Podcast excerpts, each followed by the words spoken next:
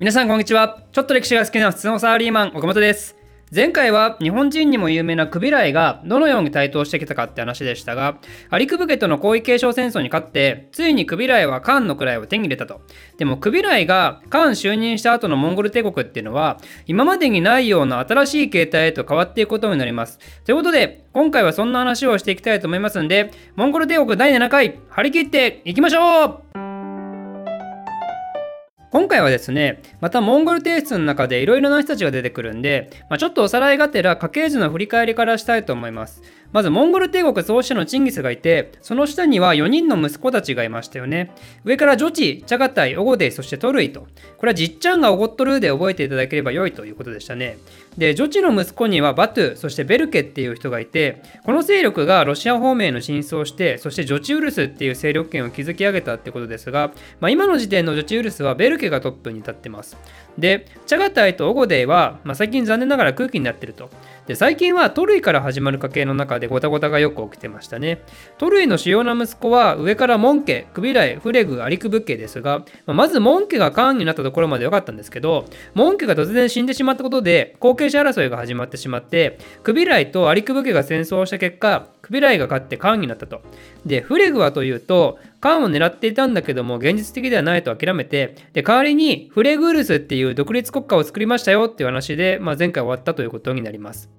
ということで、皇位継承戦争が終わった1264年時点のモンゴル帝国の状況を見てみると、これはクビライの他に大きく3つの勢力があったんですね。先ほども説明したように、1つ目がベルケがトップのジョチウルス。で、2つ目がフレグがトップのフレグルスっていうのがあって、じゃあ最後の1つの勢力何があるかというと、これはチャガタイユルスっていうものになります。なんか突然出てきた感がありますけど、実は先ほどお話ししたみたいに、チンギスの子供でチャガタイっていうのがいたと思うんですけど、その孫のアルグっていう人が、継承戦争のどさくさに紛れてチャガタイ家を復興させたんですね。これらの勢力っていうのは、まあ、決して今までのような仲良し小しではないんだけど、まあ、でもまだモンゴルっていうつながりがあるから悲惨な侵略戦争もしないっていうね、まあ、非常に微妙な立ち位置にあったわけですよ。までも前回も言ったように、特にジョチウルスとフレグルスは仲が悪くて、ま小競り合いみたいなのしょっちゅうやっていたんですね。でもそういう勢力の上にクビライはいるんだぞっていうのを知らしめるために、クビライはこの3人に使いを送ることになります。ちなみに、以前ざっくり中国史のシリーズでも触れたような気がしますが、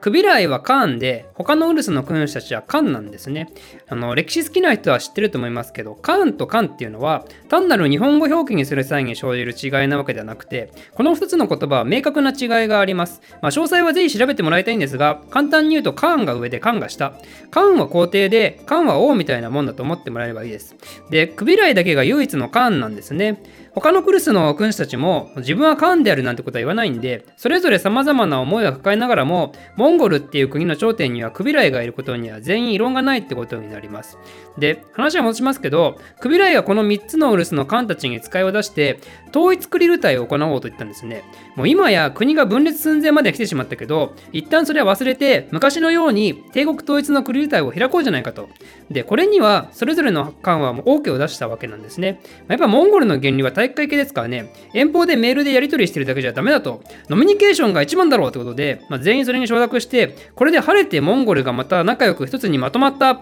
かと思いきやですね、まあ、残念ながらこの統一クリュー隊は開催されずに終わることになります。というのも、なんと超偶然にも、それぞれの3つの艦たちが立て続けに死んでしまったんですよ。それが1265年から1266年のことなんで、本当に1、2年の中で3人とも死んだんですね。なんで、それぞれのウイルスで混乱状態になってしまって、もうクリル隊どころではなくなったと。この3人の死のうち、特にクビライにとっていただったのは、チャカタイウルスのアルブの死ですね。ジョチウルスとフレグルスはその後継者結構すんなり決まって、まあ、比較的安定したのが、チャカタイウルスのあった中央アジアは大混乱に発展します。アルグってクビライとは同盟関係にあったんで、クビライからしたらチャガタイウルスはコントロールしやすかったんですけど、だからアルグが死んだ後、同じように自分の意見を聞いてくれるようなチャガタイ家の人物を、アルグの後任としてクビライは中央アジアに派遣します。で、その人物はバラクというんですが、もうこの人がもう中央アジアをめちゃくちゃに荒らすわけですよ。まず、クビライによって派遣されたくせに、早速クビライに反抗するようになって、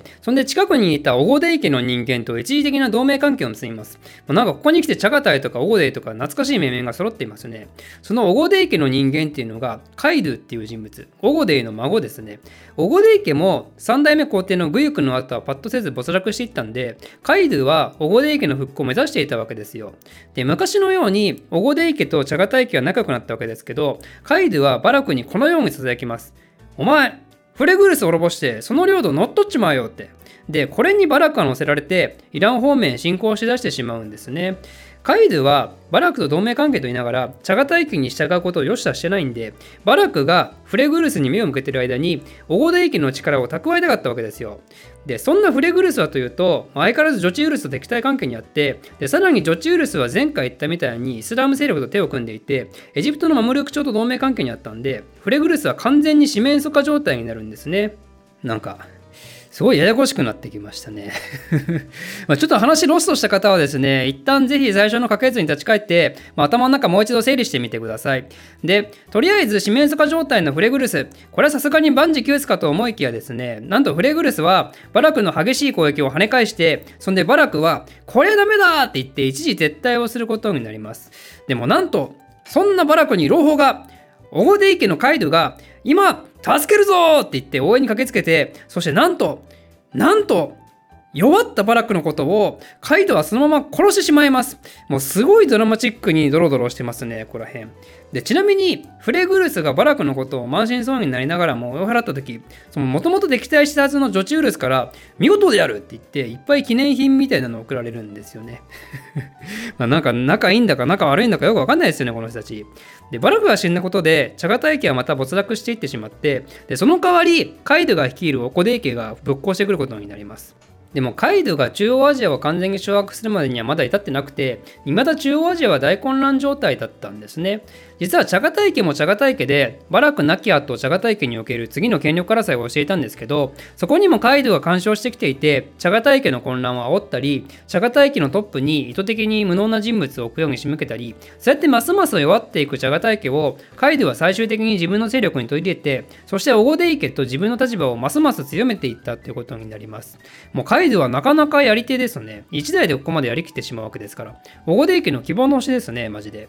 で、そんな中央アジアの混乱に、いよいよクビライは堪忍袋の尾が切れて、中央アジアに対して軍を派遣して率先的な干渉をするようになります。で、その前に、クビライはフレグルスに対して正式に作法をさして、フレグルスと協力をした上で、中央アジアを挟み撃ちするようにしたんですね。でちなみにこの間、ジョチウルスはもう我関節で状況を静観しています。で、えー、クビライ中央政府軍とカイドの争いについてですけど、最初はカイド率いる中央アジア勢力は苦戦を強いられていったんですけど、まあ、でもクビライにとってまた予想だにしないことが起こってしまうんですね。なんと中央アジアに派遣した軍隊の内部で反乱が起きて、派遣されたクビライ軍が実質解散状態に追い込まれてしまったことと、でそのうちの一部がなんとカイドの方についてしまったんですよ。ちなみにその反乱してきた連中は、門家の息子とアリクブ家の息子なんで、クビライからしたら甥っ子に裏切られたってことになりますね。まあ、その前にその父親と本気の戦争をしてるわけですけどね。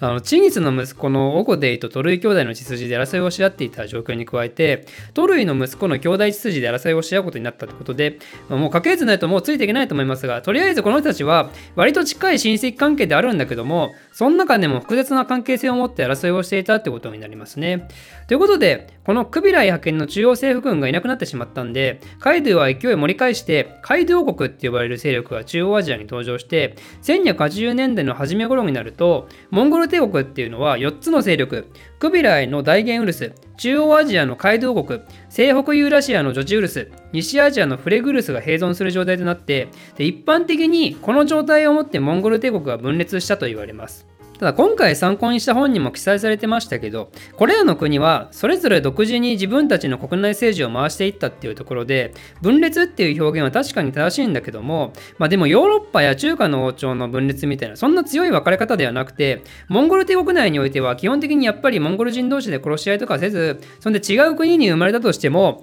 他の国に引っ越したり就職したり、移動したりとかはとても平和にできたみたいなんですよ。あと、女地家とか茶タ家とか大出家とか、敵対し合ってってるようなイメージがあっても実は元が滅亡するまで毎年この人たちは正月に元の皇帝から仲良くお年玉もらってて割と激しい喧嘩をするんだけどでもチンギスから始まる一門としてのつながりは最後の最後までなくなることはなかったってことなんですね。ということでえー、今回のモンゴル内部のいざこざ話は一旦ここら辺までとしておいて次回はモンゴルの外に向かう話をまたしていきたいと思いますんでお楽しみに